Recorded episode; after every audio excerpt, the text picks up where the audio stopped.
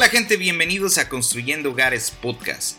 Mi nombre es David Parraguirre, también conocido como The Mexican Carpenter. Y junto a Martín Chavarría de El Garage de Martincho, estaremos subiendo nuevos episodios cada semana donde hablaremos de todo relacionado a la construcción y a las herramientas. Los invitamos a suscribirse y que junto con nosotros formen parte de esta apasionante aventura.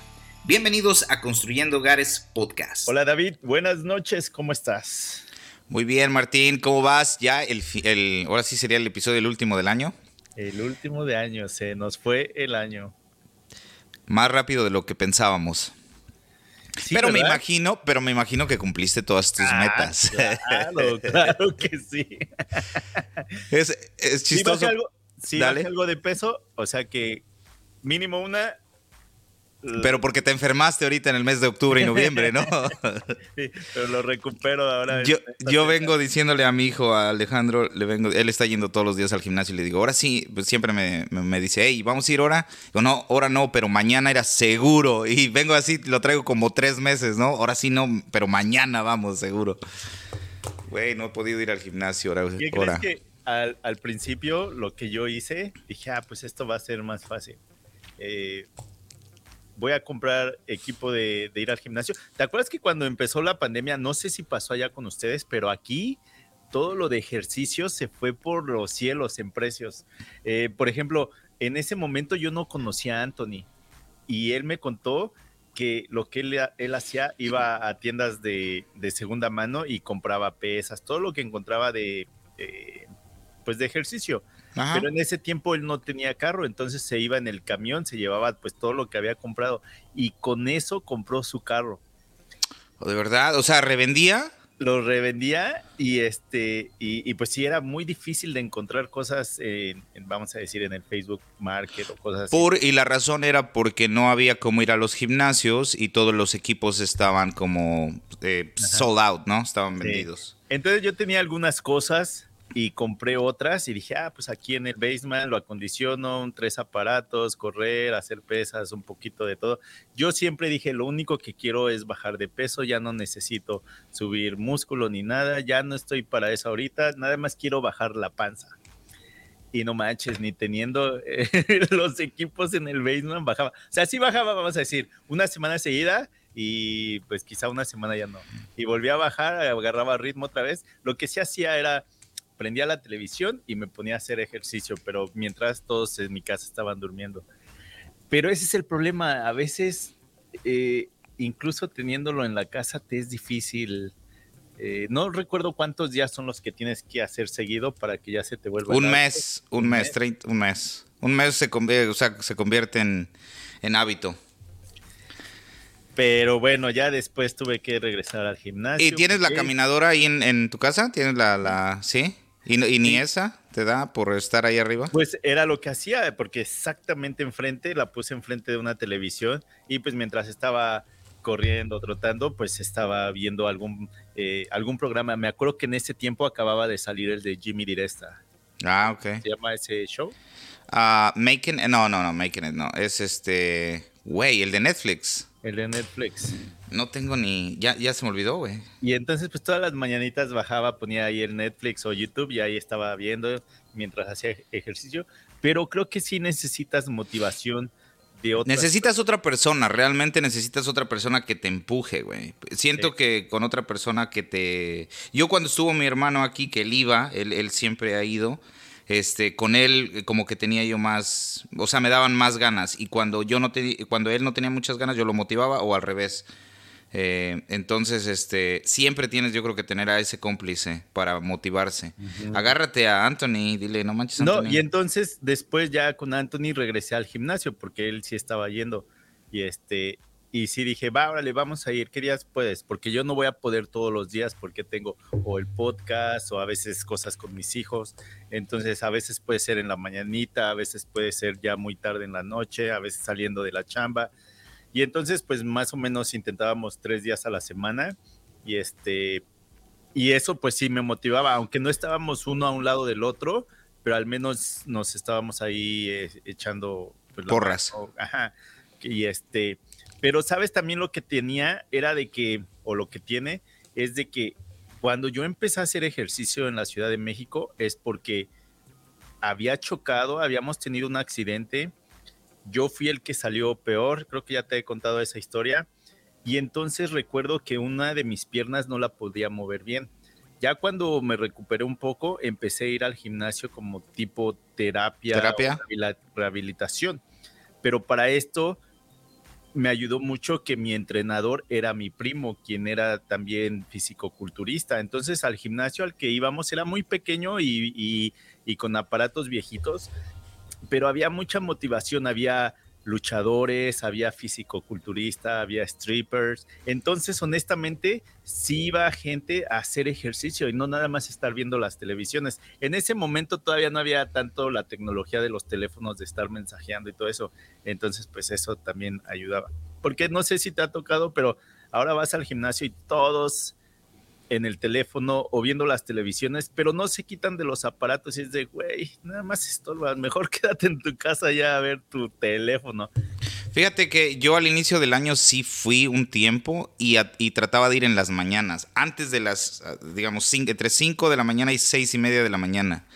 Y era donde más el tiempo se acomoda, se me acomoda a mí y es donde menos gente hay, güey. Entonces ahí es eso también. Aunque hay bastantes, este, pues bastantes máquinas y todo, ¿no? Pero sí, cuando ya vas tarde o vas por, vas por las tardes, sí se, se hace un caos total, güey. No se puede, no se puede trabajar tranquilamente. Hay unos señores mexicanos, güey, en el DF. No sé si te ha salido en Instagram. A mí me salió en Instagram. Dos señores particularmente súper marcados. Hacen ejercicio como en un parque en la Ciudad de México. Estoy tratando de encontrarlos, pero no, no los encuentro, güey. Son dos señores como de unos 70 años o 65 años. Ah, y este hacen ejercicio en el parque, literalmente en el parque, y tienen mucha gente ahí en el parque con ellos, y están súper, súper definidos, güey. Es más, ni se ve que tuvieran 65 o 70 años. Y digo, güey, ¿cómo le hacen? Y tú y yo a los 40, que todo nos truena. Sí, y ahora que estamos trabajando, fíjate, veníamos de trabajar en un penthouse adentro con el clima, eh, pues, este, controlado.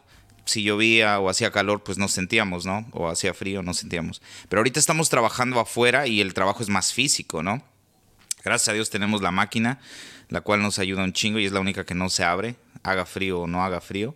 Este, pero sí, güey, ya no es lo mismo, ya no es lo mismo de cuando tenía yo 18, 19 años que trabajábamos de las 7 de la mañana a las 7 de la noche en pleno calor o en pleno frío y no había problemas, güey. O sea, sí, sí sentía el cuerpo, ¿no? Pero ahora con tantito que hagas físicamente, estuvimos quebrando concreto un rato el, hace unos días, güey, mis manos todavía mis manos, mis, mis hombros, como si de verdad hubieras hecho un chingo de ejercicio y estuvimos rompiendo concreto por un, una hora, hora y media, ¿no? Sí, güey. Entonces, este, ya no es lo mismo. Vamos a tratar de, de, hacer un poco de más ejercicio. Pero sí, para mí se me acomoda más en la mañana, eh, Martín. Siento que en la mañana eh, voy a tratar de, de hacerlo en las mañanas porque es cuando menos gente hay, cuando tengo oportunidad de hacerlo sin que interfiera con otras cosas que tengo que hacer durante el día, definitivamente. Te digo que cuando empecé a ir con, con Anthony, sí le dije, yo vengo a bajar la panza. Eso es a lo que yo vengo. Ya no vengo a de que, ay, que tengo que estar bien musculoso ni nada. Entonces, eh, otra vez regresando a, de cuando vivía en la Ciudad de México. Fui por muchos, muchos años al gimnasio porque pues había mucha motivación por mis primos. Iba otro de mis primos un poco más chico que yo. Eh, al gimnasio que íbamos había... Eh, eh, luchadores, fisicoculturistas, bailarines. Entonces, pues sí había mucha motivación y para esto, como mi primo era nuestro entrenador y era fisicoculturista, teníamos que comer de tres a cuatro veces antes de ir al gimnasio, pero bien comido, o sea, comidas bien, nada que tacos ni refrescos, o sea, comíamos bien. Me acuerdo que a la escuela me llevaba mis toppers y luego traía un apestadero en la mochila con, con claras de huevo y todo eso, pero bueno, entonces, pues yo me quedé con esa idea de, cómo lo hacía. Cuando me voy a playa, pues sigo haciendo lo mismo. Me acuerdo que me acerqué a los, a los, este, a los chefs y le decía, chef, yo necesito comer cada dos o cada tres horas. ¿Cuánto me va, cuánto quieres porque me des de comer? Eso no era legal porque pues eso no era parte del, el otro y me decía, órale, va, dame tanto por semana. Y yo, órale, va. Y entonces cada dos o tres horas el chef me decía, ¿qué quieres? No, pues nada más una pechuga este, en la parrilla, así, nada de aceite, nada, o, así. Entonces todavía en, en playa hacía, eh, iba al gimnasio. Pero cuando me mudo a Canadá sí me doy cuenta que comer saludable aquí era carísimo, o sea, ya no podía hacer lo mismo que en México. Y, y luego con, con el que empecé a trabajar, pues nos malpasábamos, salíamos del trabajo a las 5, íbamos a comer algo y en lo que nos servían pues era cerveza o algo. Entonces ahí valió. Pero siempre tuve que hacer trabajo físico, cargar alfombras o cargar muebles o cosas así. Entonces me ayudó a que pues no perdiera tanto el músculo, eso es lo que me ayuda. Pero la panza la empecé a crecer y en los videos me doy cuenta, hubo un momento en el que cuando editaba los videos escuchaba mi respiración de y entonces sí dije, güey, no manches, ya le tienes que... Y es que qué bonito es comer, güey. A mí ponme un steak, papas. ¿Comes de todo, definitivamente? Sí. Soy feliz. Y este... Y ahora que regresé con, con Anthony, bueno, ya hace, hace meses, este, sí dije, pues yo voy a bajar la panza. Pero entonces él me hacía burla de que es que no estás levantando tanto, que quién sabe qué, y era de, no, es que ya no vengo a eso, yo nada más vengo ya a bajar, bajar la panza, pero al mismo tiempo le decía, pero tú también lo estás haciendo mal, güey, porque por lo que comes durante el día, no estás comiendo lo necesario para hacer el ejercicio que estás haciendo ahorita y nada más te vas a, te vas a lastimar o pues lo estás haciendo mal, a como a mí me enseñaron en la Ciudad de México, ¿no? O sea, tiene que ser un proceso, ¿no? o sea, tiene que ir en, conjunto, ¿no? La comida, lo que desayunas definitivamente y el ejercicio. De nada sirve que hagas buen ejercicio si te alimentas de la chingada, ¿no? Eh, sí, güey. Pues ya ves, los que van al gimnasio y saliendo se comen sus tacos y hamburguesas. de nada, de nada sirvió. ¿qué, ¿Qué pasó ahí entonces? Pero es que sí, es difícil dejar, dejar la comida. Oye, pero, pero tú tienes acceso a todos los ingredientes eh, o, todavía le sufres un poco. Tú que estás en Canadá, donde... ¿Qué crees que...? No estamos en eh, Chicago, ¿verdad? Comparado con... No, güey, no llega todo, o sea, nos falta muchísimo, nos falta muchísimo. Me acuerdo que cuando mi, mi papá vivía en Chicago y tuve la oportunidad la primera vez de ir a Chicago, este, pues dije, güey, no manches, esta es la Ciudad de México, nada más que con dos idiomas. sí, y se pagan dólares. Sí, vamos a comer tacos y, era de, pues, te encuentras todo. Entonces Ahí, ahí no le sufren para nada. Aquí sí, güey. A veces, a veces, ya no tanto, pero a veces encontrar una botella de Valentina a veces era difícil, Y ve, la Valentina para nosotros es. Sí, es como el. De la despensa básica. Sí, es como tiene que estar la sal, el azúcar y la Valentina. No puede faltar la salsa Valentina. Dice un amigo que es este salvadoreño, decía, güey, es usted le ponen chile al chile, o sea, tienen chile y le ponen más chile, ¿no? Porque eh, íbamos y comprábamos un cóctel, ¿no? Cóctel de, camarones y pues ya trae chile, ¿no? Un poco de chile con la salsa de tomate. Y aún así pedía yo la Valentina y decía, güey, le ponen todavía chile al... sí, eso ya pica, ¿no?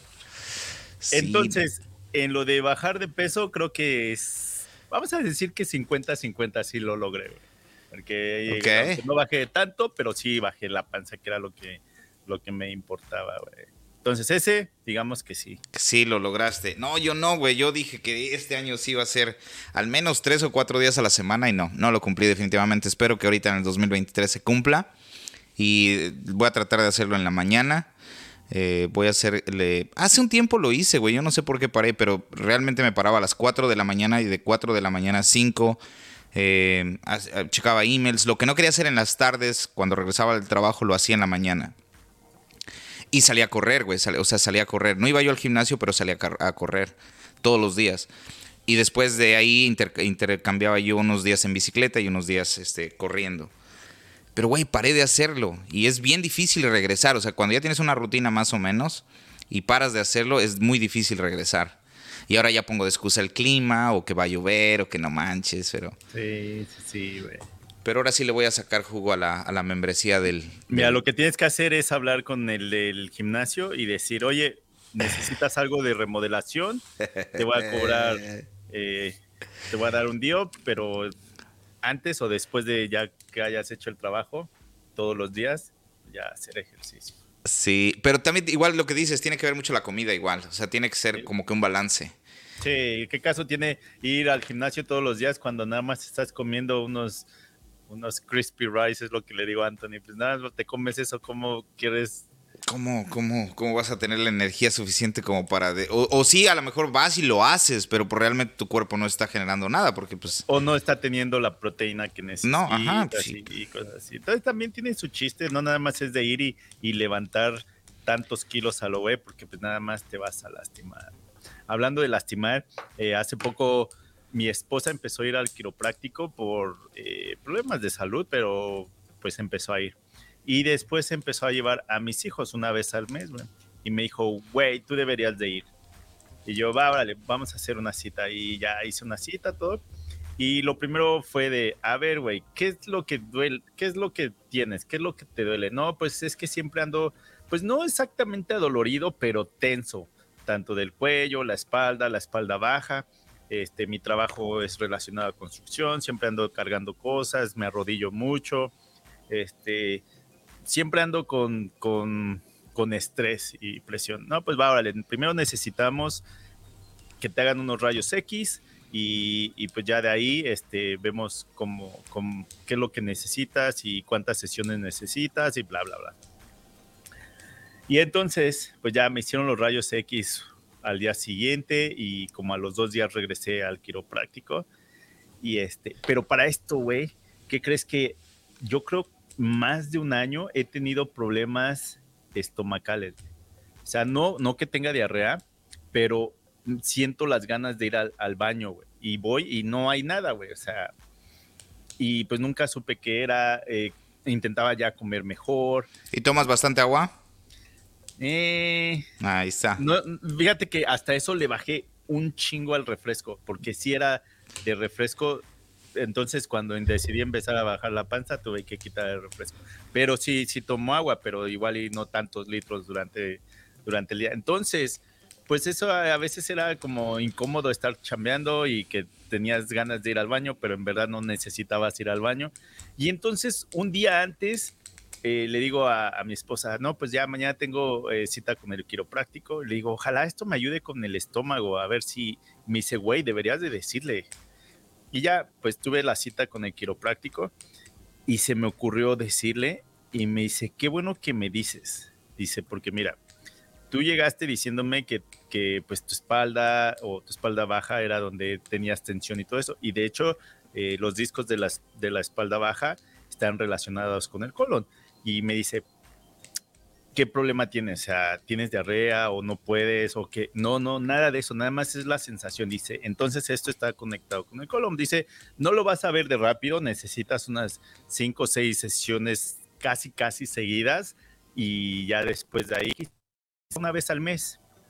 Ya, va, ahora. Y ya, ¿no? Pues me acuesta y todo y me dice, a ver, respira. Ahora saca el aire y madres, o sea, eso fue en la espalda, en la espalda, la parte de arriba güey, tronó, pero bonito, esas que hasta a ti te da gusto de que tronó. Y me dice, a ver, ahora la espalda baja y lo mismo, ¿no? Respira hondo, saca el aire y no manches, un tronadero por todos lados. Eso fue a las 7 de la noche, no recuerdo si fue miércoles, vamos a decir, ¿no? Y ya, a ver, ponte de lado. Y ya me pongo de lado, acostado, pero de lado. Y pues, pues me hace así como el... Eh, eh, como que te tuerce, ¿no? La parte de arriba la empuja y la parte de abajo la jala, ¿no? Entonces te tuerce y truena todo. Güey. Y ver, ahora siéntate. Y ya me siento y me pone la cabeza como de lado, güey. Y madres, truena y ese sí lo escuchas más porque pues está cerca de tus oídos. Tronaba, güey, pero así que decías, güey, no manches, qué rico se siente. Y, y ya, ¿no? Me dice, no, pues vamos a hacer varias citas. Y dice, eh, ¿puedes mañana? Yo, pues sí, mañana, ¿a qué hora? No, pues durante el día, no, no puedo durante el día. Pues tempranito, como a las 7 de la mañana. Sí, aquí estoy a las 7 de la mañana. Entonces dije, güey, de 7 de la noche a 7 de la mañana, pues ¿qué me va a hacer? Ya me tronó todo, ¿no? No, no va a pasar. Güey, tronó otra vez todo, cabrón. Y este, qué rico se sentía. No sé si me lo puse en la cabeza de que eso me iba a ayudar con el estómago. Y sí me está ayudando, güey. O sea, ya empecé a ver resultados con dos veces, nuevamente. No sé si fue por eso o porque me lo estoy poniendo yo solito en la cabeza. Entonces, pasado mañana tengo eh, otra cita y así. Pero a lo que iba era de, también hay que cuidar nuestro cuerpo, güey, porque pues, es el que necesitamos para... Es el que te mueve, ¿no? Para sacar, eh, pues, el pago de lo que se necesite pagar. Entonces, ponerle, pues, atención a nuestro cuerpo, ir a hacer ejercicio, comer mejor, Ahorita ya en estos días que son las, las cenas navideñas y de Año Nuevo y todo eso, pues sí, es darte un atasco, ¿no? Sí, sí, sí. No, pero siempre balanceado. Y este, sí, güey. Los jugos, ¿tienes, ¿tienes lugares de jugos ahí cerca? No. No, sí, ¿ves? jugos naturales no hay. Sí, güey, en México ves que pues sí, tenemos como que ese privilegio que no lo vemos cuando estamos en, en en, nuestro país y ya venimos a otros países donde no se acostumbra y este sí como acá hace falta, ¿no? Aparte la verdura y la fruta aquí realmente a diferencia de México es más cara aquí. No sé si en Canadá pasa, me imagino que sí. Y es porque muchas cosas vienen de México. Y muchas cosas vienen expuesta de importación, entonces es más es más caro y más difícil el acceso. No es tan fácil como en, México, ¿no? Por ejemplo, en la época, a mi esposa le gusta mucho la época esta, porque la mandarina, güey, en México es como abunda ahorita, en esta es la temporada de mandarinas. Y esas mandarinas, o sea, son señoras mandarinas, güey. Y aquí, pues no, güey, aquí unas chingaderitas que... Aquí les llaman Chinese. De los clementines, ¿no? ¿Cómo le dicen? Um, sí, sí, las pequeñitas. Sí, güey. Sí, sí, sí, sí. Chinese Mandarin. No, no me acuerdo cómo es pero, pero... pequeñitas, son unas pequeñitas, sí, sí, sí. Y súper caras, güey. O sea, es caro. Todo eso es caro. La pera, la manzana, ahorita que es temporada de manzana, es, es cara, güey. O sea, todo eso es caro. Y pues si quieres vivir bien y tener un, una vida saludable, pues tienes que comer bien, eso cuesta. Y, la, y la gente luego a veces no tiene como que el, tiempo, como... Porque muchas, muchas veces criticamos eso, ¿no, güey? De que pues no comemos bien. Pero si te das cuenta, estamos ocupados la mayoría del tiempo. En mi caso, mi esposa trabaja yo trabajo, ya llego tarde, ¿no? Güey, sí voy a preparar una señora comida, ¿no? Como debe de ser, ¿no? Un arroz, eh, una sopa y el guisado. O sea, no se puede, güey, porque tienes que invertirle tiempo y realmente estás ocupado. Entonces eso es, es algo difícil igual, ¿no? Para la gente que vive en este país. Ese es el sacrificio. Y por ejemplo, en México, güey, regularmente, pues uno de los dos no trabaja y como que da tiempo a, preparar, o al menos tres veces por semana pueden, pueden, pueden este, como que chutarse alguna buena comida, ¿no? Tienes y tienes todo a la mano, y aquí en Estados Unidos es un poco más difícil. Por eso yo digo, veo tantas cocinas tan bonitas aquí en Estados Unidos y digo, si supieran que nada más la utilizan el día de, acción de gracias y Navidad. Eh, eh, triste, triste, pero es cierto, güey, es cierto. Por eso es que los restaurantes aquí en Estados Unidos, la mayoría de restaurantes están, este, o sea, tienen como que, o sea, es, muy típico que vayas a un restaurante cada, o sea, dos o tres veces por semana. Y este, en, ahora, ahora que fuimos a Houston me di cuenta, hay un chingo de restaurantes y la mayoría de restaurantes está llenos, ¿no? Y todos cuentan eso, ¿no? De que la mayoría de personas está ocupada haciendo algo. Entonces no tienen tiempo o no le dedican el tiempo necesario a lo que significa, o sea, la comida, ¿no? sí, Qué así cabrón. Es. Así es, cuando es más barato la chatarra, pues a veces está cañón. Yo honestamente ir al, McDonald's o restaurante de eso es así como mi última opción. Sí, sí, sí. Mi última opción. Pero por ejemplo, en tu, en tu lunch, bueno, yo, yo, soy, yo soy de los que trato de llevarme lunch, güey, cualquier cosa para no perder el tiempo en el lunch. Pero ya si no tengo una alternativa, pues sí, tengo que ir a algún lugar. Pero no voy a, no, no trato de evitar a, toda costa McDonald's, a toda costa ese pollo frito. Eh, trato de buscar algo más. Pero pues te, encuentras con sándwiches, güey. Pan, harinas. Entonces, no, ajá, burritos. No es como, güey, o sea, no es como en México que hay, están las comidas corridas, ¿no? Que le llaman. O sea, vas y la verdad comes bien. O sea, si comieras eso aquí, es como, güey, o sea, no mames, no necesito comer carne un buen guisado con arrocito y frijoles, dos tortillas hechas a mano, con eso tengo, ¿no? Y es más saludable eso que lo que comes en un McDonald's o en un, en un Kentucky, ¿no? Sí, sí, sí. Es que honestamente, igual y para otras personas, no sé, vamos a decir, si eres de, Chile y te sales de tu país para vivir en otro y, y empiezas a extrañar la comida, no sé si sea fácil de conseguir sus condimentos, todo eso. Y cuando regresas a, a tu país, pues no manches, te das un atascón porque es de, güey, no sé cuándo voy a volver a comer eso. Eso era lo que yo hacía y me acuerdo que una vez, a los dos días ya estaba enfermo de... De, cuando, cuando te toca ir a México. De todo lo que comí. Y me acuerdo que mi hermano me dijo, güey, es que pues no es lo que comes, es cómo comes, güey. Y yo, pues sí, es que... No, pero igual, Rodrigo, Rodrigo se fue apenas el, el viernes de la semana pasada y, igual nos contó de que eh, hablamos con él el domingo. Se fue viernes, el domingo hablamos. Como, que cómo estaba y estaba súper mal del estómago, güey. Es que también nuestro estómago se hace. Ya vas como que débil por estar acá comiendo cosas eh, más cuidadas o, hechas con más higiene. ¿Tú crees? Sí, güey. Yo me acuerdo que una vez dije, le dije a Güey, ese güey llegó y le hicieron comida en su casa, güey. O sea, no creo que. Yo ah, creo que es es diferente, güey. O sea, el, estómago siempre va un poco, o sea, no sé si te pasa, pero por ejemplo, viajas de un país a otro y regularmente la primera comida te posiblemente te caiga mal, independientemente de donde sea. Porque tu cuerpo no está como que acostumbrado a eso, ¿no? Y si ya pasaron cuatro o cinco años, güey, lo va a sentir tu estómago. Mis hijos casi siempre que van a México y mi esposa, el primer día o dos están hechos del estómago. Sí y yo cuando voy a México, lo primero es bajando del avión, es ir a los tacos.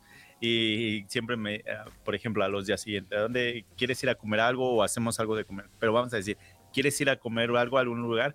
A donde sea, menos pizza o hamburguesas, porque no vengo a comer eso. Y, por ejemplo, a mis hijos les hago, pues no burla, pero les llamo la atención de, güey, estás en México, come la comida de aquí, no lo mismo que, que encontramos allá los niños quizás no lo entienden tanto, pero por ejemplo a mi esposa es de, güey, no vayas a comer pizza o,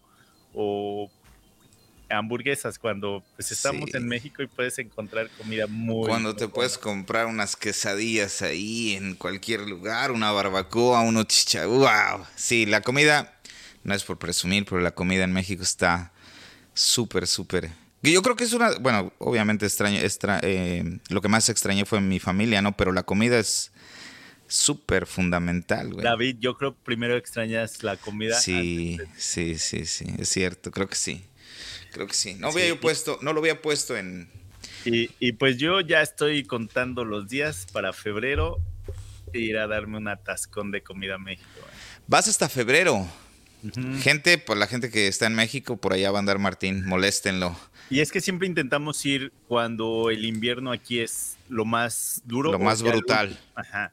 Ve, te estábamos platicando hace rato, estamos a menos 45 grados centígrados. A menos 45 grados centígrados.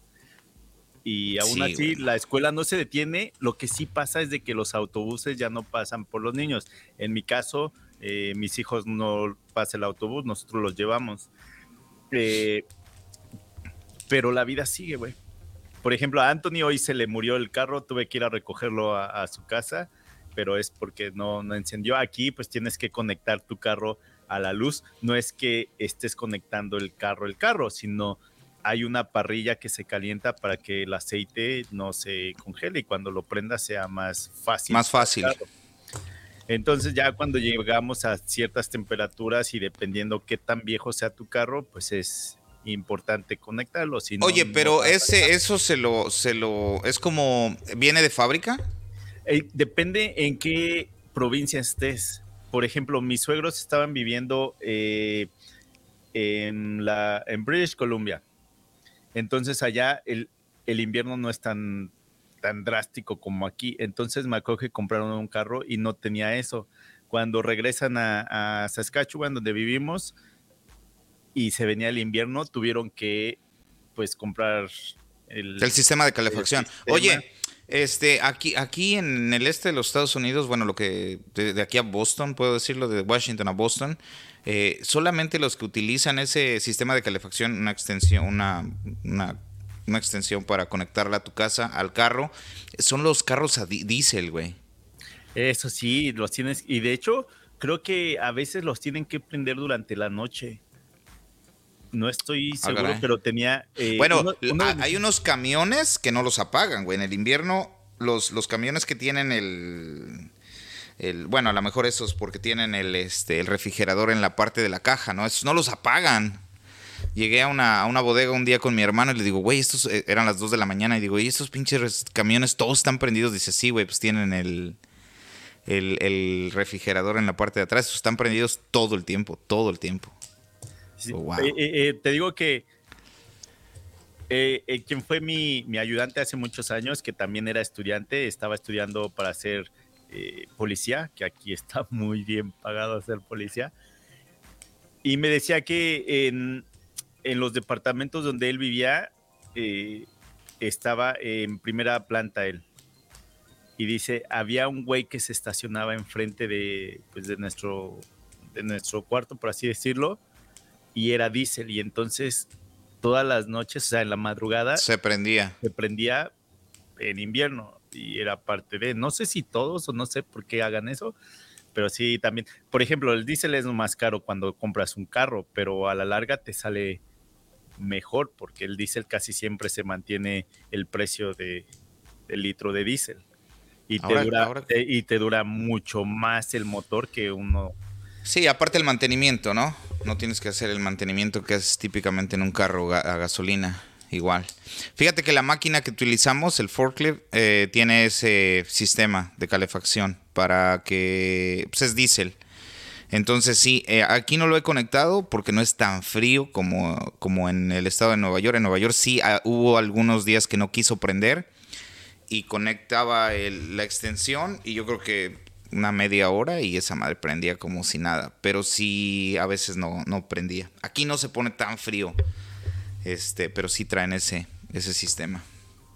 Sí, entonces y, ahora con los nuevos carros que son a batería, quién sabe cómo les vaya aquí en invierno, porque pues, y si ves un buen de Teslas aquí en, la ciudad, pero no sé cómo, cómo les vaya en invierno.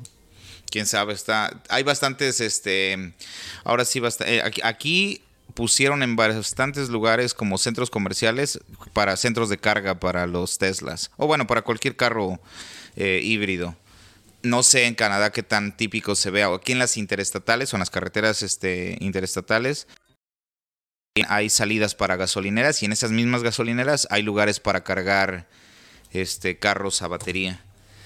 Ya se ve como que sí es algo que posiblemente pueda tomar relevancia en los próximos años. En Canadá, ¿qué tal? No, te digo que aquí ya sí ves muchos, muchos carros, ves este, las eh, donde los cargan también si es que necesitan, pero pues, quién sabe cómo les va a ir. Quién sabe, quién sabe cómo que, ajá, qué tal. Pero pues es electricidad, güey. Pero las baterías, ¿no? se supone que. sí, ¿no? Nos damos cuenta con las herramientas. Eh, no nos dan la misma este, durabilidad en tiempos de calor o en tiempos de, de invierno, ¿no? Pero creo que les afecta más el calor, ¿no, Martín?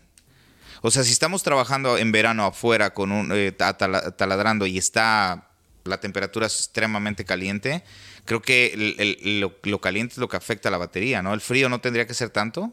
¿Crees que sean la misma tecnología en baterías? Yo creo no sé, no sé, no sé. Vamos a investigar. Vamos a investigar. Ese, es, un proyecto para el 2023. Oye, Martín, y te cambiaste de taller, güey. ¿Y qué tanto has trabajado en ese taller desde que te cambiaste? Digo, por si la gente estaba con esa preocupación, ¿verdad? Pero si no lo saben, Martín se cambió, cambió lo que era el taller eh, normal que tenía en su casa, lo cambió a un lugar ya estable. Eh, tengo curiosidad en qué tan en qué, tan, qué tanto has hecho ahí o qué te falta o qué planes tienes ahí. No, fíjate que sí, sí he podido hacer eh, varios trabajos, es más cómodo estar trabajando ahí. Fíjate que eh, pues en invierno aquí la temporada empieza a bajar en construcción, pero ¿qué crees que a nosotros, no sé si la empresa hace buenos tratos con las, con las otras empresas que están construyendo o qué es, pero baja, pero no creas que se note. Pero para, vamos a decir, febrero o marzo, ahí sí ves que baja más. Entonces, mi tirada siempre fue de que para esos meses o, o en enero, cosas así, que ya empiezo a tener un día libre aquí, dos, quizá tres a veces, eh, pues ya es cuando digo, ese es donde me voy a ir a meter al taller. Por ejemplo, estamos grabando el día Ajá, sí, sí, sí, estamos grabando, sí, exactamente, el día 29. Bueno, bueno, la semana pasada o esta semana que pasó la tuve libre y me metí ahí al, taller a hacer varios proyectos que tenía. No estoy seguro si grabé todo, ¿no? Pero sí tengo ahí algunos proyectos que quiero, que quiero hacer. Eh, entonces, sí, también eh, mi renta no es tanta... Que te mate completamente, ¿no? Tengo que estar ahí. O sea, ese fue eh, uno de los tratos. Pero creo que sí me ha ayudado. Y nuevamente es porque cuando estaba aquí en la casa y tenía todo en el, en el garage, no sé, eran las 8 de la noche, 9 y decía, ah, ya sé qué, voy a hacer. Y me venía al garage. Y quieras o no, eso sí, a veces me metía en problemas con, con mi esposa, ¿no? Entonces no había una separación entre, pues, proyectos y la casa. Y entonces sabía que eso, porque lo veía con otros de YouTube y decía, pues quizá eso me va a ayudar a de que cuando tenga que hacer un proyecto lo tengo que planear ah, mejor. Ah, como que aprovechas más el tiempo, ¿no? Como que te vuelves más eficiente con el tiempo porque ahora tienes el, taller en otro lado y eso como que te empuja a concentrar un poco más el tiempo en el proyecto y no tanto de que estás en la casa y vas a la casa y ya perdiste el tiempo de que o te desvías fácilmente de lo que estás haciendo, ¿no? Y lo mismo, muchas veces trabajando aquí en el garage, este, pues venía mi esposa o, mi hijo y me preguntaban, oye, ¿es que puedes entrar? O ven a hacer esto y tengo que dejar lo que estaba haciendo. Entonces ahí sí, sí, eso me ha ayudado que lo puedo separar. Cuando estoy en el taller, estoy en el taller y estoy trabajando. A veces mi amigo se pone a platicar, pero no sé si se da cuenta, pero yo sigo eh, trabajando, haciendo lo que estoy haciendo, moviendo la cámara, intentando seguir. Lo estoy escuchando también, pero al mismo tiempo es de que, güey, sabes que aquí estoy, no vengo todos los días, entonces necesito primero... Déjame, déjame apurar aquí. Y pues ya si quieres platicamos. Este, entonces en esa parte sí, sí, sí me ha ayudado. Sí fue un buen pase entonces. Eh, nuevamente aquí el garage, el plan que tengo cambió nuevamente. Tengo que esta semana que pasó hice cosas que no se ven aquí, pero...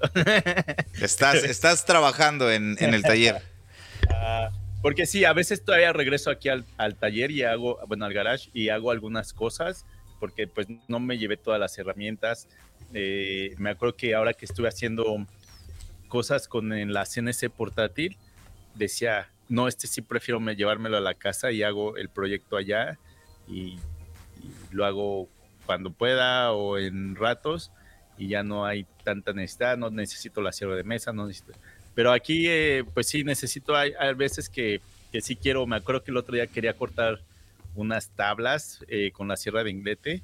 Y sí tengo aquí tierra de inglete, pero de puta, tengo que sacarla y conectarla, conectar el vacuum. Mm, entonces sí. Pierdes como que esa, ese. Ya tenías todo, todo listo ahí para hacer ese corte, ¿no? Y moviste todo, ahora ya no es lo mismo, ¿no? Sí. Pero bueno, eso es fácil de acondicionar. Eh, sí se abrió mucho espacio. Ahorita tengo aquí varias cosas. Ya sabes que en Navidad y todo eso te llenas de cajas y de bolsas y de cosas. Entonces tengo que hacer algo aquí de, limpieza. Pero, ¿Alguna, ¿Alguna herramienta en la lista? ¿Qué crees? Que primero en la lista para el 2023 va a ser contradictorio porque necesito ahorrar dinero, pero al mismo tiempo sí quiero invertir en eh, algo de maquinaria más grande. Por ejemplo, no sé si vaya a pasar, tampoco es algo que, lo necesite de ya, porque lo estamos planeando ahora que ya hay espacio, pero ahora sí una CNC bien hecha. Tengo una CNC de la marca Xcarp que no es así de uy y el espacio de trabajo es pequeño, entonces ahora que tenemos espacio, pues sí, hemos estado pensando, hemos estado platicando, entonces pues no va a ser una herramienta o una maquinaria barata, pero herramientas así pequeñas, pues no hay, honestamente no tengo nada y, por lo mismo de que quiero ahorrar. Este año que pasó pude ahorrar también, pude pagar algunas cosas que, por ahí traía atrasado. Entonces, sí, sí cubrí algunas metas que me puse y unas quedaron así como a la mitad, pero que sí se vio el progreso. ¿A ti qué tal? ¿Tú qué igual. Eh, eh, eh, de herramienta igual nada de herramientas. Lo que estaba considerando es una, una máquina, un nuevo forklift. No nuevo porque están súper caros, güey, están 140 mil dólares. Güey, es, es, una inversión muy, muy cara. Pero la, la, máquina que tengo la compré hace como seis años. Y este. No me ha dado problemas, pero siento que ya está. O sea, si, si voy a seguir haciendo esto por los próximos cuatro o cinco años, tengo que considerar invertir en una máquina. Oye, a ver, espérame, espérame. ¿Pero un forklift un o un zoom boom? Tele, telehandler, telehandler, que le llaman. Ok. Un montacargas, pero con, con un boom, con... Con la extensión. El brazo extensión. Que se extiende, ¿no? Porque sí, para mí un... Un, forklift, es el que usan en las bodegas, ¿no? Exacto, exacto, sí. Aquí, aquí, bueno, aquí así lo le llaman típicamente, pero no, es, es un montacargas con el, con el brazo extendido de 32 o 40 pies. ¿Y ese ahí lo estacionas en tu, en tu casa, en tu, pues en tu terreno? ¿No tienes ningún problema ni nada? No, no, no, gracias a Dios estoy en este, tengo espacio y no estoy en un área donde sea hecho o asociación de, o sea que sea controlado por una asociación de los vecinos, entonces no tengo problemas. Oye, y cuando lo necesitas en obra, ¿Cómo te lo llevas? ¿Rodando o te lo llevas en un remolque? No, ajá, es un remolque especial. Fíjate que Bruce es la persona que me lo mueve, él se dedica a la excavación y él tiene camiones y trailas con pues adecuados para movilizar esas maquinarias. No podría yo moverlo con una traila pequeña, ni en mi camioneta. Son 18 mil libras de, de peso, entonces no. Y este este, año lo usé solamente dos veces en, lo que va del año. Ahorita lo estoy utilizando bastante. Pero es una herramienta, güey, que, que para la gente que nos sigue en Instagram y ha estado viendo el proceso de, este proyecto que tenemos, demolí literalmente una casa en cuatro días, güey. Eh, y, todo, y dos personas, güey. A veces fueron tres, pero en realidad fuimos dos personas todo el tiempo. Este entonces, la verdad, teniendo una máquina hace, hace la chamba, güey. O sea, hace, hace la chamba porque te hace lo de tres o cuatro personas eh, y obviamente no, no tenemos la, el personal, ¿no? Si tuviéramos las tres o cuatro personas, pues a lo mejor sí. Pero, ah, pero de verdad, esa máquina pues nos ayuda bastante a, a, a movilizar materiales, a, este, a subirnos de una mejor forma a lugares muy altos, a hacer instalaciones de ventanas o a muchas veces a poner vigas estructurales, eh, a poner techos. Entonces, este, obviamente que el terreno debe de estar adecuado como para una máquina, ¿no? La, la obra tiene que ser o en una casa nueva o una remodelación completa para tener eh, posibilidades de meter esta máquina, ¿no? Y que el terreno esté apto también. Entonces dices que la compraste hace como seis años. Sí, hace como seis, siete años. Y si adquieres otra, ¿la o sea, ¿venderías esta también o te sí, la No, no, no, vendería esta, vendería esta y ese... Esta máquina, fíjate, yo la compré en 18 mil dólares y esta máquina ahorita anda entre unos 22 y 25 mil dólares. Vale. Eh, eh, pero la que quiero vale, vale 80 mil, ¿no? Entonces ese sería como el enganche. No sé, no sé, no, no, no he platicado bien con mi esposa también de, de eso. Y por ejemplo, ese tipo de maquinaria, ¿sí te conviene comprarla y no rentarla? Digo que en ese caso, güey, mucha es que es... Eh, lo, que estaba analizando, güey, para comprar una máquina de 80 mil dólares necesitas tener un proyecto de cinco casas en el año para que te resulte. Ahorita a mí es, la segunda vez que la utilizo y pues obviamente la renté dos o tres veces en el año, ¿no? Entonces esa máquina me dio dinero sin yo estarla ocupando. O sea, aún así me dio dinero. Pero si vas a hacer una inversión de 80 mil dólares y no tienes line-up cinco casas, pues sí sería como que difícil. Si vas a tener nada más un proyecto, entonces es más fácil rentarla, güey. Porque la renta por un mes de una máquina así, güey, está entre 2 mil a 3 mil dólares al mes.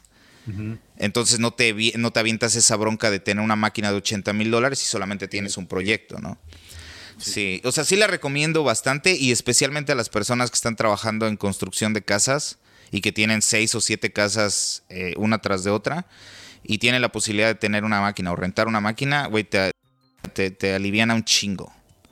Puedes hacer casas bastante grandes con tres personas y una máquina. Yo, oh, yo, prefería tener, muchas veces prefería tener tres personas y una máquina que cinco personas sin la máquina. La máquina realmente nos ayuda bastante. Por ahí hice un video que lo subí creo que a Facebook. Y es fácil de mantener, eh, eh, el mantenimiento de esas máquinas pues es filtros, aceite, grasa. Y realmente son, por son ejemplo, máquinas ¿intentarías comprarla o intentarías sacarla primero por leasing? No, no, no, comprarla, comprarla, comprarla. Arrendamiento era la palabra que estaba buscando. Comprarla, comprarla. esas máquinas es, la necesaria, si es arrendamiento, si es arrendamiento o un lease, tendría que ser completamente nueva.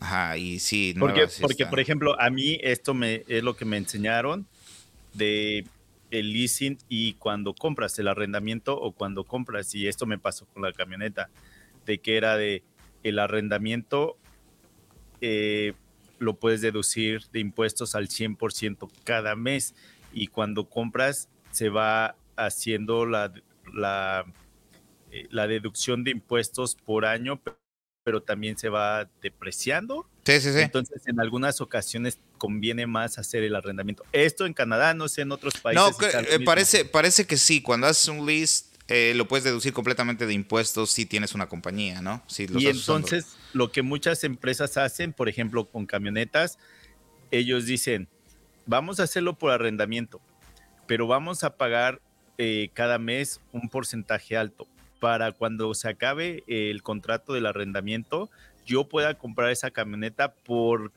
una cantidad mínima. En vez de tener eh, pagos muy bajos durante el contrato y al final cuando quieras, se acabe el contrato y, quieras comprar esa camioneta, tengas que pagar mucho. Entonces muchas empresas es lo que hacen aquí. Incluso, no sé si en otros países hagan lo mismo, pero eh, para empresas vamos a decir, ya empresas que están haciendo, eh, eh, vamos a decir que están haciendo mucha producción. En maquinaria, vamos a decir, una sierra de mesa deslizable o una canteadora o una enchapadora o, o, maquinaria ya grande que se necesite una CNC, también se puede hacer lo mismo. Hay empresas que hacen el arrendamiento y ya al final del contrato la puedes comprar o la puedes regresar y que te den una nueva y otra vez empieza el nuevo contrato de arrendamiento de la siguiente máquina. Entonces es lo que, muchas personas o empresas hacen para que pues eh, en impuestos sea mejor. Sí, sí, sí. Yo la camioneta que compré, la blanca, la que utilizo para trabajar, la compré, ah, la compré, no la arrendé. Y cuando compré la camioneta para mí, la, la, la, que utilizo para mi familia, esa sí la compré nueva, pero sí igual la compré. Tenían el... el o sea, la podrías eh, arrendar, pero me explicaron lo del arrendamiento y dije, no, güey, no, ¿cómo te voy a dar menos dinero, pero no va a ser mía? Pero dije, no, güey, me estás confundiendo, así déjalo. ¿Qué crees que sí llega a ser para nosotros? Un poco raro, ¿no? Un poco raro, porque es de, güey, o sea, estoy pagando, pero no es mía, entonces, pues no, no prefiero. Pero ya cuando lo estás haciendo por parte de una empresa, en muchas ocasiones sí tiene más sentido. O sea, a mí también eh, así me pasó de, no, pero yo no la quiero arrendar, o sea, yo la quiero comprar. Y ya después me dijeron, mira, sí, y, y me pasó con una camioneta. Si el porcentaje de interés es cero o casi nada, de comprarla, güey, entonces ahí sí te conviene. Y me pasó con, la camioneta que tenía antes, este, sí fue al 0% de interés, güey. ¿Cuándo la compraste? Y esa sí, fue. Sí, sí, sí, yo igual la Ford, la, la F-150 la compré con el cero, con el 0% y había una, bueno, no sé si había una promoción o ese día me vieron la cara de güey, pero eh, en el, el price tag tenía un precio y si la compraba en ese mes, ya después descubrí de que en el mes, a final del mes, cuando hacen el cierre, es cuando les interesa hacer la mayoría de ventas porque es como ganan. Entonces, este, me descontaron 6 mil dólares, güey. Que en realidad yo dije, güey, son 6 mil dólares y les voy a dar 8 mil, o sea, le, le, avanzo, ¿no? Y, al principio estaba yo como, no mames, voy a comprar una camioneta de tanto dinero. Y, güey, la, pagué y dije, güey, o sea, estuvo, estuvo bien. O sea, de todos modos, si no la hubiera comprado nueva y, hubiera, y no hubiera, hubiera pagado intereses, de todos modos, igual hubiera quedado en la misma. Oye, ahorita que estamos hablando de los intereses de, la compra de camionetas, ahora que estuvo Jair aquí, por algo salió la plática de los intereses de carros. Y no manches, en México sí se pasan de lanza, quizás en otros países es lo mismo, pero a veces aquí te dan 2% de interés y dices, no manches, es mucho interés, mejor voy con otra empresa que me va a dar interés mucho más bajo. Y a veces puede ser cero, porque a veces sí se puede, vamos a decir, 5 años, 0% de interés. Pero bueno, eso ya son... Eh, son muchos factores, Martín. Aquí en Estados Unidos tiene que ver mucho el crédito, porque mi primera camioneta que compré aquí a crédito, eh, obviamente no tenía yo crédito, no aparecía ningún buró de crédito, entonces no aparecía. Mi crédito no era bueno, entonces no era bueno ni malo, no, no existía. Entonces, eh, la, primera camioneta que compré, pagué el 14%, es como si hubiera yo estado pagando una tarjeta de crédito, güey. lo bueno es que nada más fueron dos años, entonces no fue tan cruel la situación. Pero ya después de ahí comencé a hacer mi crédito y ya después cuando compramos la camioneta roja, eh, checaron el crédito y dijo, sí, 0% de intereses. Es más, llévatela sin nada de enganche, ¿no?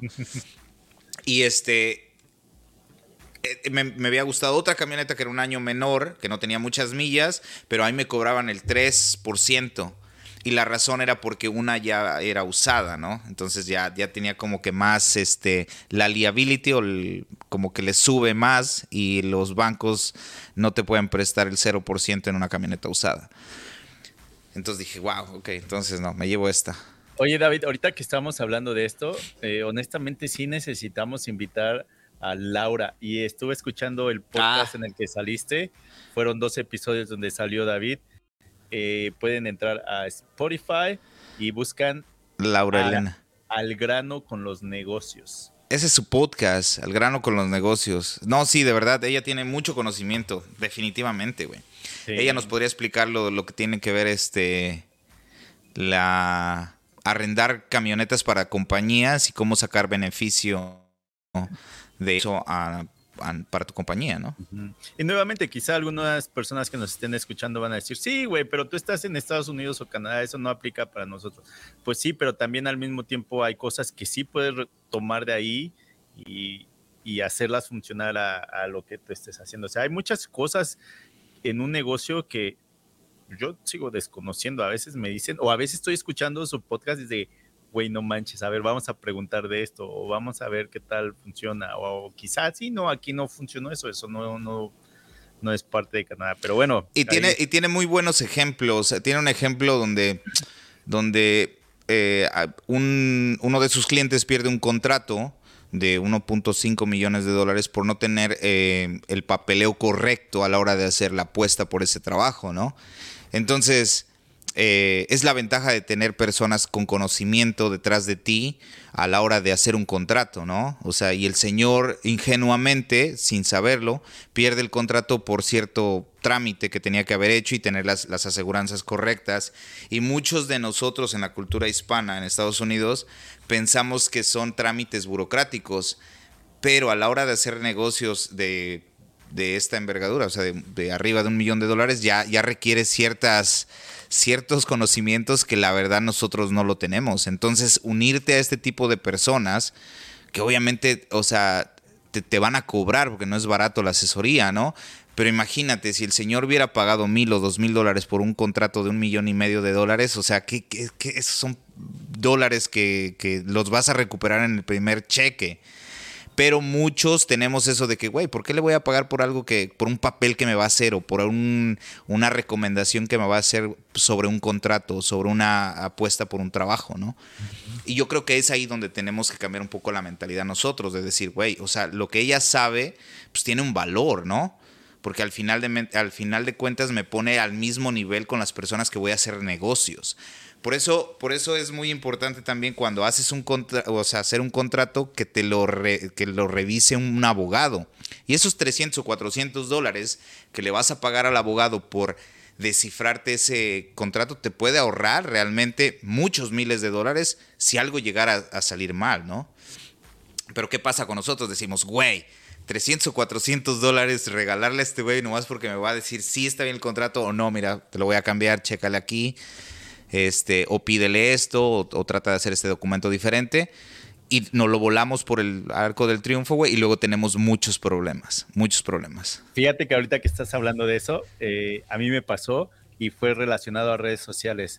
Hace unos años trabajé con una marca, no voy a decir cuál, pero hice como 15 videos para ellos. Mm. Y en el contrato, cuando me mandan el contrato, sí, yo dije, güey, este no suena tan bien. Aquí suena que si algo sale mal, el único que pierde soy yo. Y entonces, eh, pues hablé con el, abogado en México y le dije, oye, güey, ¿puedes, ¿puedes ayudarme? Necesito que necesito checar este contrato porque para mí suena que nada más yo soy el que perdería si algo sale mal. Y ya lo checó y dijo. Como en todos los contratos, ¿no? Casi siempre. sí, mira, aquí está esto donde no está bien, deberíamos eh, modificarlo de esta manera, que pase esto, porque esto, porque el otro, bla, bla, bla. Y ya se le mandó nuevamente a, la empresa y pues se, se, habló y sí se llegó a un, a un acuerdo.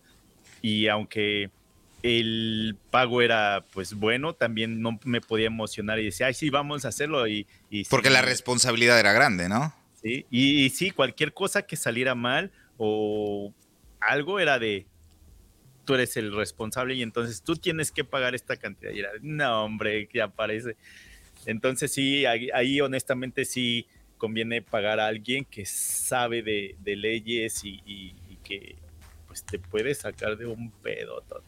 Sí, sí, sí. Pero igual ella en sus estadísticas dice que los hispanos somos las personas que más emprendimientos tenemos, pero somos los que más rápido fracasamos por no tener el conocimiento adecuado. Y muchas veces ponemos de excusa, ah, es que yo no sabía. Güey, pero si te informas y, y, dejas de estar viendo el puto teléfono para usarlo en TikTok y, te pones a investigar sobre el, tema de interés, pues puedes aprender. O hay estas personas como Laura, donde tiene un equipo de personas calificadas, o tiene abogados, tiene eh, contadores, tiene ingenieros, tiene, o sea, tiene un equipo completo que te ayuda, o sea, dependiendo del, del, del trabajo, del rubro que te, a lo que te dediques, ella te pone con las personas indicadas. Por ejemplo, me estaba platicando, fuera de cámaras, que ella ayudó a una señora que ahora eh, tenía una receta muy buena de mole, y este de North Carolina que ella hacía mole en su, garage y, lo, y vendía mucho mole, pero no tenía como que el conocimiento de cómo expandirlo, cómo hacer una marca de su mole y que entonces alguien le platicó de ella, de, a la señora le platicaron de Laura y Laura platicó con ella, la entrevistó y le dijo, mire, lo que tenemos que hacer, o sea, le presentó sus números, cuánto estás vendiendo, a quién estás vendiendo, ¿Qué, cuál es la receta. Entonces hizo todos los trámites, güey, para hacer un producto que sea vendible, güey. Entonces dice que este año facturó 4 millones y medio de dólares, güey. Entonces, esas son las historias que digo, güey, o sea, la señora estaba haciendo mole en su garage y por no tener el conocimiento estaba vendiendo 20 mil dólares o 30 mil dólares, ¿no?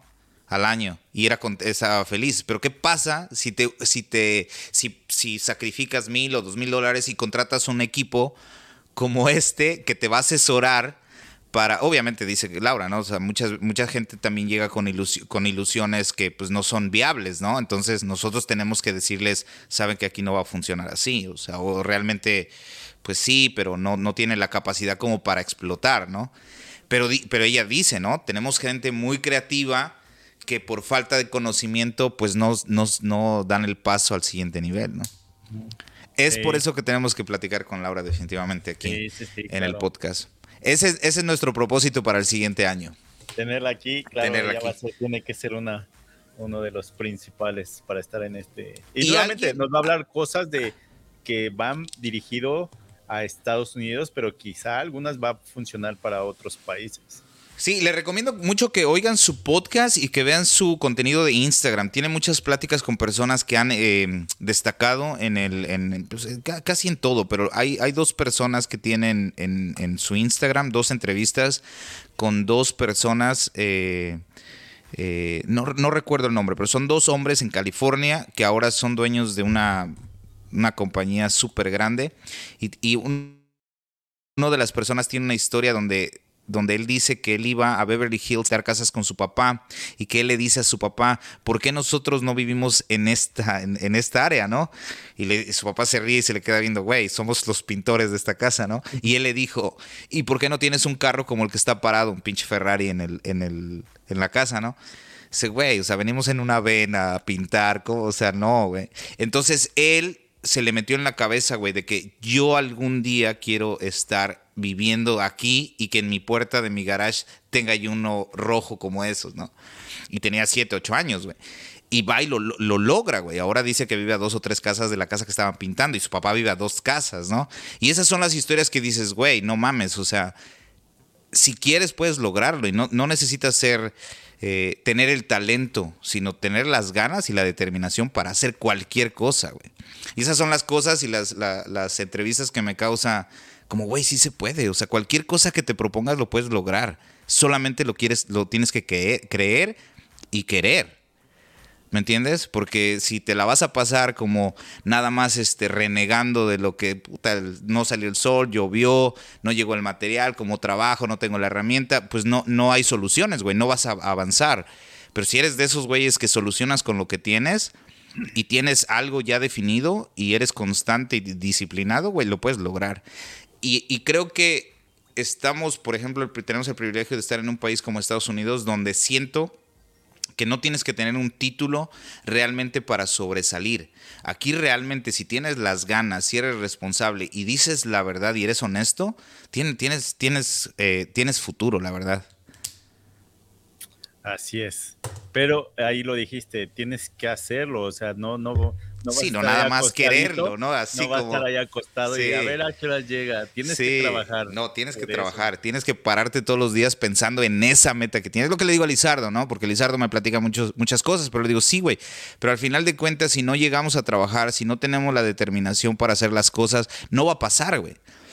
No, no, no, va, no va a pasar. Si no ponemos esto como que en papel y le y todo lo que hacemos va como acarreándole el camino a esa meta, este, si no lo hacemos, pues nadie, nadie, nadie nos va. Si no preguntas, si no hablas por teléfono con personas que, estén en, la misma cosa que tú quieras, pues no, no, va, no va a pasar nada, no va a, no va a moverse nada. Exacto. Sí, hay, hay, muchas personas que dicen, es que yo también lo quiero, pero ¿qué estás haciendo para que llegue? Sí. Sí, así es. Y, también, no nada más es de abrir una empresa y ya, era lo que platicaba con, con Anthony, porque me empezó a preguntar de cómo se abría una empresa, el significado de las últimas siglas y todo eso. Y entonces era de que es que sí, puedes hacer deducciones con esa empresa que no podrías hacer eh, a tu nombre. O sea, si tú cobras nada más a tu nombre, hay cosas que a veces no se puede. Pero también tienes que saber o sea, para poder hacer esas deducciones es de que está entrando dinero a esa empresa, no nada más porque la abriste y ya que vas a deducir. ¿Qué, tan, ¿qué tan difícil es abrir una empresa en Canadá? Fíjate que cuando, fíjate cómo es que nosotros abrimos la empresa. En el 2000, 2008, aquí estaba el boom de las casas, departamentos y todo eso. Entonces mi esposa, siendo agente de ventas en bienes raíces, este, pues podría tener acceso a casas o departamentos que apenas iban a salir al mercado o que habían quitado del mercado y que ahí podía haber una forma de, comprar. De hacer un negocio un poco más cómodo, ¿no? Entonces, en el dos, creo que fue en el 2008, antes de que naciera mi hija, ya no era tanto el boom, pero este, todavía había un poquito, o sea, ya era el final. Y entonces eh, con mis suegros se compró un departamento, un departamento chiquitito, Era, era más bien una, ¿cómo se le llama? Cuando nada más es una habitación grande y un baño. Eh, ¿Un estudio? Un estudio. Pero se necesitaba arreglar todo, o sea, poner piso nuevo, poner cocina nueva, pintar bien, arreglar el baño. O sea, era pequeño, pero, pero se necesitaba eso.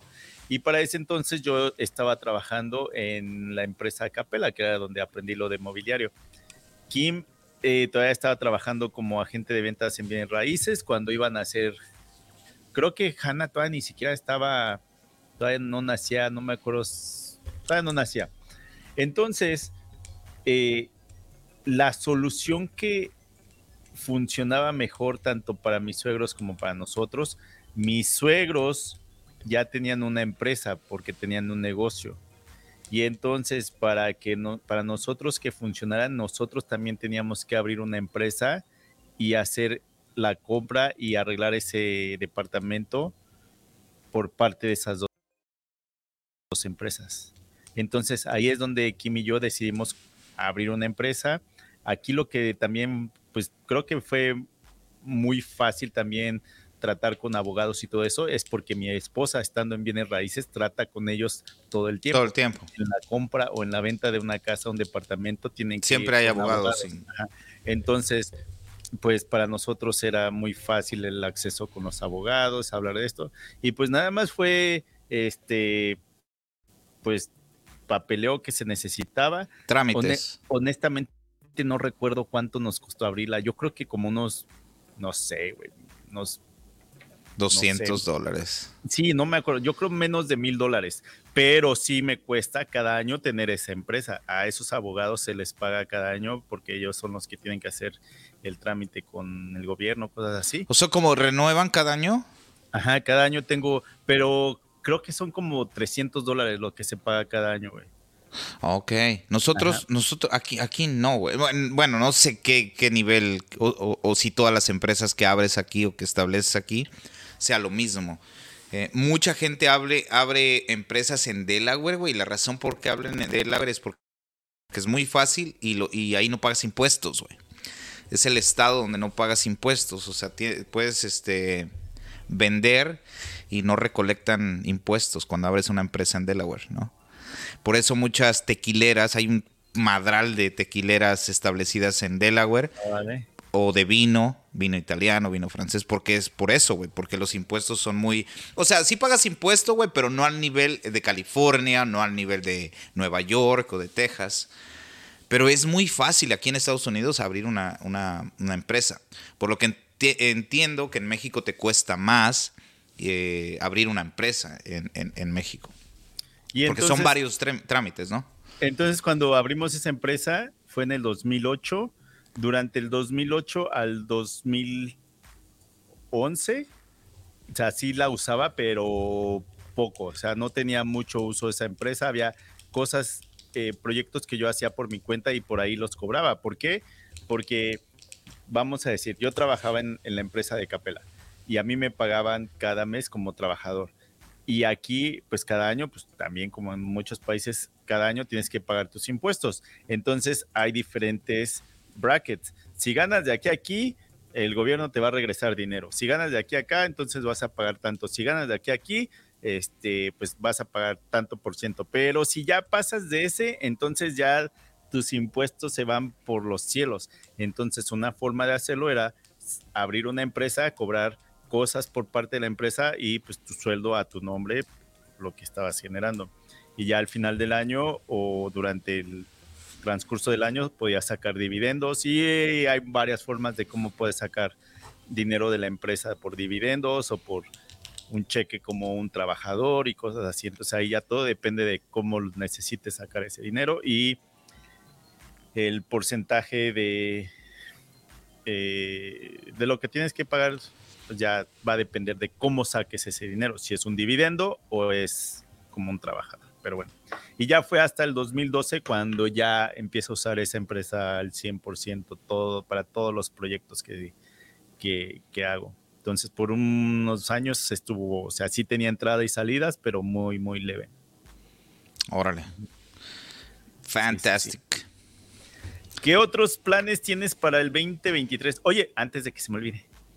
Entonces, te comentaba que para el siguiente año lo que necesito es ahorrar algo de dinero, no comprar herramientas que en verdad no necesite y sí comprar las que en verdad podrían ayudar. Te van a generar. Entonces, sabiendo eso, dije, entonces tengo que comprar antes de que se acabe el año eh, las herramientas o accesorios que necesito para ya el siguiente, ahora sí empezar. Y uno de ellos fue eh, una base nueva para la CNC portátil, que la neta sí, en esa sí me dolió, que costó 500 dólares. CNC portátil, la, la S-Carve? No, la Shaper. Shaper, sí, sí. ¿Cómo ves? ¿Tú sí la recomiendas? Mira, sí, e, es que es, esa no es para producción, güey. Esa no es para producción, es más para detalles, para ensambles. O sea, tiene lo bueno y lo malo contra una CNC convencional a una CNC portátil. A esta siempre digo, tienes que andar atrás de ella, güey. ¿Tienes, ¿tienes videos sobre esta máquina? Ajá. ¿Tienes videos? Voy a ir a ver, porque sí, eh, tuve la oportunidad de verlo ya en varios trade shows, en varias este, expos. Pero realmente digo, güey, o sea, se me queda luego, luego lo que veo primero es el precio y digo, puta madre, o sea. O sea, está, estamos hablando de 2.500 dólares. O más. Eh, sin aditamentos, ¿no? Solo la pura, la pura, este, Sí, eh, entonces sí tiene lo bueno y tiene lo malo. Si no tienes un espacio grande para una CNC, entonces esta es la que quizá podría ayudarte. Pero nuevamente tú estás detrás de la máquina haciendo los cortes, los rebajes. No como la otra, que sí le tienes que estar checando, pero mientras esté funcionando, quizá puedes seguir con el otro proyecto, eh, ir al baño, no sé, ¿no? Cualquier otra pero cosa. Pero aún así tienes que estarla checando de vez en cuando, que, que no se rompa la fresa, que esté haciendo bien el corte, que ya se detuvo. O sea, algunas personas dicen, es que eso ya no es eh, una carpintería, vamos a decir. Es que no, también tienes que saber aprender, tienes que saber qué botón apretar. Ya no nada más es de que ya la compraste y ya va a ser todo. No, pues también tienes que saber usarla. Pero bueno, compré esa base que la acaban de sacar y te ayuda para algunas cosas. Y dije, sí y no, o sea, sí le veo el funcionamiento y a la vez no. Sea, puedes hacer una con la misma máquina, sí puedes hacerla. Dije, órale, va. Pero también aquí a veces, muchas veces me pasa. Vamos a decir que necesito una herramienta de ya. Y no puedo, eh, vamos a decir, Milwaukee sacó algo y quizá ya lo tienen aquí a la venta y la necesito o la quiero. Entonces, lo que yo hago, porque es una empresa que que pues ayuda al canal. Por respeto también sigo comprando sus herramientas. O sea, no todo lo de que llega de Milwaukee, no todo lo que ven aquí en el canal de Milwaukee, a veces no todo es patrocinado por la marca. Claro, claro, hay cosas que también compra uno, ¿no? Entonces, ahí dije, pues va, órale, porque he trabajado con la marca Shaper, entonces pienso que esa base me va a ayudar en algunos proyectos porque ya ¿Qué relación tiene Sherpa con Festool? Pues son parte de la misma empresa, es TTS, Tektronix, algo así, TTS. Ok. TTI es de Milwaukee, TTS es. TTS. Porque fíjate que en, el, en la exposición, en una expo, vi, eh, estaba Festool y en ese mismo Festool booth estaba primero, esta máquina primero salió la marca y TTS, que es dueño de Festool, dueño de Sostabs, dueño de Thanos y de otras, dijeron, oye, esta marca se ve muy bien y pues llevan como la misma idea que nosotros deberíamos comprarla y terminaron haciendo el trato y ahora es parte de la misma familia de, de Festool. De Festool. O sea, vamos a decir que Festool es hermano de, Sostap y, y dije, va, órale, va, voy a comprar esa base, 500 dólares. Y dije, no manches, ni modo. Pero otra cosa que hace muchos años, eh, no hace muchos años, hace como, yo creo como un año, vamos a decir, llegué a ver videos de personas que hacían alfombras, güey. O sea, el diseño que ellos querían en una alfombra. Y me acuerdo que lo vi y dije, ah, pues qué chido, ahora ya sé cómo hacen esos diseños, ¿no? ¿Qué herramienta necesitan? Pero ahora que estuve trabajando en el cuarto de los videojuegos, me empezó a salir más y más videos de eso. Y dije, ah, no manches, estaría, estaría bien hacer una alfombra con un propio diseño, no sé, eh, Martinchos Arcade o no sé, algo, güey, ¿no? Y entonces ahora sí dije, vamos a ver qué se necesita, qué herramienta y es como un taladro, o llegó, es como un taladro o con la forma como de un taladro. Y entonces cuando aprietas el, gatillo, eh, el estambre pasa por la punta, introduce a la, a la tela y a la hora de salir la misma máquina corta ese estambre y vuelve a hacer la misma acción muy rápido y así es como se va. Ah, ok, ok, ok.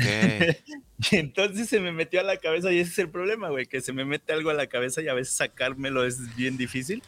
Y dije, a ver, Bueno, pero si, si vas a producir contenido, está bien, ¿no? O sea, entonces dije, antes de que se me acabe el año, porque el siguiente necesito ya ahorrar, vamos a ver qué se necesita. Y la única en donde lo encontré fue en Amazon. Entonces compré eso por Amazon. Hoy llegó una parte, faltan otras que lleguen. Pero pues por ahí me verás haciendo cosas, alfombras, güey. Está bien. Fíjate que yo eh, tengo curiosidad de hacer este un pequeño cinturón para herramientas, un porta herramientas, pero de piel. Ya hay varios, de hecho, eh, uso, utilizo uno cuando hago trabajos, trabajo en interiores, este, pero quisiera acondicionarlo a mis propias necesidades. Y la intención de, que tengo es tratar de hacer el modelo de una forma, eh, a, mi entender, por ejemplo, y después de ahí contactar a una marca que especialice en hacer este, es- a ver si me lo quieren hacer, güey, y hacer como una producción, a ver, no sé. Ese sería como que una, una de las metas para el próximo año, a ver si puedo hacer eso. Y por ejemplo, trabajas con Occidental, ¿no? Trabajo con Occidental. Y no hay forma de que tú digas, mira, este diseño funcionaría para muchas personas que hacen lo mismo que yo, por esto, por el otro. Sí, eh, sí, güey, pero tiene que, hay, hay muchas personas encargadas en Occidental y, cada que hablo con cierta, ok, déjame decirle a esta, ok, déjame decirle a esta. Entonces siento que es más fácil y yo ya chequé mi contrato y no tengo problema, este, como para hacer lo que quiero hacer. Eh, no sé si ya comercializarlo con mi nombre sería como que algo i- eh, ilegal, ¿no? Pero bueno, el, el- el contrato vence a finales de este año, entonces el próximo año no sería como que un obstáculo. Este. Sería más fácil, güey, con, con compañías mucho más chicas. O sea, a ellos les convendría y a mí me convendría. Eh, no sé si yo haría, me atrevería a hacer completamente una, una línea, ¿no? No tengo la infraestructura para hacer 100, 100 bolsas, ¿no? Pero sí la idea, güey. eh, y, y a ver si se puede vender, güey. Pues, si se puede comercializar. Que sé que es un desmadre, pero. Pero para eso tengo a Jimmy, que él tiene todo el conocimiento sobre. eh, y las herramientas. Sí, sí, sí, sí, sí, sí, sí. Y una, una, una láser como las que tienes, tengo curiosidad de esas también, para hacer varias travesuras. Como que Fíjate sería. que, fíjate que estas que tengo están bien para aprender, pero hay cosas que sí no ¿Sientes que les falta? No, o sea, nunca he usado una más grande con el, eh, el- bueno, las más grandes con que traen hasta un cilindro. Pero sí hay seguidores que me dicen, a ver cómo funciona la tuya y me dan tips de qué es lo que ellos hacen, cómo lo hacen, pero con máquinas ya más, más grandes, ¿no? Mejores. Y entonces, sí, si vas a, a usarla para aprender y hacer cositas aquí allá, Está creo que bien. está bien. Pero ya para hacer algo productivo, para producir algo, tiene que ser una más profesional, ¿va? Sí podrías hacer producción en esta, pero va a haber cosas o proyectos que ya no puedes hacer porque necesitas la otra máquina. Ok. Entonces también hay que checar ahí como en cuánto es la diferencia, porque si le vas a invertir ya, pues porque de una vez no, ¿no? Sí. Fíjate, fíjate que este año voy a investigar. eh, me imagino que como hay exposiciones de herramientas y de materiales, me imagino que debe de haber algún trade show o una exposición de, de, de máquinas, de impresoras láser, ¿no? O sea, debería de haber en algún lugar en Estados Unidos en, en, el, en el transcurso del año, debe de haber algún show. Sí, sí. ¿no? Entonces estaría interesante ir a, a uno de esos shows para de verdad verlo a de primera mano, ¿no? Saber cómo... Porque, bueno, he visto la que tiene Jimmy, eh, pero güey, son 6 mil dólares. O sea, son, o sea ya, ya cuando hablas de algo más profesional, o sea, de 5 mil para arriba. Y ya digo, ah, su madre, ya para invertirle a eso, pues sí tiene que ser algo como que ya platicado, no puede ser como que, ah, sí lo compro, ¿no? Y ya. Sí, no, no se podría. Y bueno, David, ¿qué más tienes por ahí o llegamos al final? Ya, de ya este estamos año? llegando al final. Sí, sí, sí. No, pues nada. pues, ojalá y el, el próximo año este, sea mejor que este. Eh, eh, otra de las metas es pagar la casa, ya nos queda poco, entonces... Ah, qué chido. Pagar la casa es como que una de las metas más, más importantes, ¿no? Eh, obviamente debemos, o sea, pagamos la casa, pero debemos otras cosas. Entonces, pero bueno, nos quitamos el de la casa de encima, una, ¿no? Ya, una menos, claro, y es la más importante quizá. Sí, fíjate que cuando compramos la casa agarramos un interés muy chingón y cuando, te digo, cuando te asesoras con gente que sabe, este, David, David Calkins, que fue la persona que se encargó de conseguirnos el préstamo, nos agarró en su oficina y nos dijo, mira muchachos, ustedes están en un, tienen una oportunidad porque su, su este, interés es súper bajo, era 2.5 dice, si ustedes pagan eh, a 15 años, o sea, e, esto, o sea, de intereses se van a ahorrar un chingo de dinero. Y nos convenció, era, era el doble de pago de lo que de, lo que de verdad podíamos, ¿no? Pero dije, güey, hagámoslo, chingue su madre. Y fíjate que fue una de las decisiones que, que, que, que mejor nos ha salido. Dije, no mames, imagínate si no hubiésemos tomado el consejo, estuviéramos ahorita 20 años otra vez, ¿no? o a 21 años de, pagar la casa. Entonces la compramos a 15, estamos abonando un poco más cada, cada mes y cada que vemos que llega el, estado de la cuenta de la casa, güey, lo voy viendo menos, menos, menos y dije, en un momento va a haber como que, ah, pues la pago ya, ¿no? Y estamos ya en ese, ya en ese lapso, ¿no? Donde, ay, güey, ya se ve más poquito, ¿no? Qué bueno, felicidades por eso y no es fácil, no es fácil porque aquí la mayoría de personas, güey, se tarda. O sea, es, impensable que digas, ¿no? Mi suegro pagó su casa en seis años, güey. O sea, la agarró a 15 años y la pagó en seis años porque él dijo, güey, yo voy a dar 400 o 500 dólares. Eh, pero él hacía sus pagos, güey, eh, no mensual, los hacía quincenal. Quincenal. Y aparte daba 200, 400, o sea, y la pagó en seis años, güey, seis años. Por eso David, cuando lo fuimos a ver, que nos sentamos en su oficina, él sabía que, éramos familiares y que Jenny era la hija de, Jorge y dijo, ah, no, ustedes tienen que pagarla antes que, o sea, en 15 años, no agarren los 30 años para el préstamo, agarren 15 y si la pueden pagar así como Jorge sería excelente. Entonces, un consejo así, si agarran una casa, denle, échenle, échenle otro poquito, otro poquito, que al final de cuentas es la, la inversión, una de las inversiones más importantes, ¿no? Ah, así es, así es. Y nada, pues agradecer a toda la gente, Martín, que nos ha hecho el favor de escucharnos, a toda la gente que nos manda mensajes. Este, ya casi vamos a cumplir el año. Este, este sería el episodio 45. 44. 44. Estamos a 5 de hacer el año, güey. O sea, de, de, hacer. Sí, sí, ¿serían 5 o 6? No, se pone que son 52 semanas en el año. ¿no? 52 semanas, ¿ah? Ok, entonces nos faltan 7 episodios para hacer el año. ¿Cuándo fue? No, no, no, tiene, ¿No te acuerdas cuándo fue la primera? Ah, podría buscarlo, pero sí, sí. Es ok, pero falta, falta, ok, 6, 7 episodios para completar el año. Ok. Así es. Pues muchas gracias a todos aquellos que nos estuvieron escuchando en este, en este año. David, muchas gracias por este año. Vamos por otros más. Y pues felices fiestas. Que ahora sí tus deseos o tus metas se cumplan. Ir al gimnasio. Cada, que, bajemos la panza el, en el 2023. Te voy a estar preguntando en cada episodio ahora para meterte presión. Ah, órale, órale, me parece perfecto. Oh, leer más, Martín. Otro de los propósitos para mí es leer más. Eh, siento que se puede, se puede hacer mejor las cosas y creo que la lectura eh, es este, importantísima para derribar esa, esa pinche barrera de, del idioma y de poder expresar de una manera más eh, mejor, ¿no? Entonces el próximo año será ejercicio, este, buena comida, comer mejor, cuidarse, cuidar, cuidar su cuerpo y este, meterle a la lectura. Sí, oye, está bien, ¿eh? Ahora que fue Navidad, eh, le pregunté a mi esposa, oye, hace tiempo yo compré un libro, el de Papá Pobre, Papá Rico, Ajá. Que, yo soy más de escucharlo, audiolibros, que, que leerlos, honestamente. Y me dice, sí, está en tal lugar, ¿por qué? Y le digo, hay que ponérselo eh, de regalo a mi hijo porque quiero que lo lea también. Ya dijo, oh, pues va, órale. Entonces, sí, algo de leer y cosas así, está bien. Ok, pues Martín. bueno, muchas gracias. Felices fiestas a todas aquellas personas que nos están escuchando y que todos, todas sus metas se cumplan este 2023. Saludos, gente. Muchas gracias y nos vemos en el siguiente año. Hasta luego.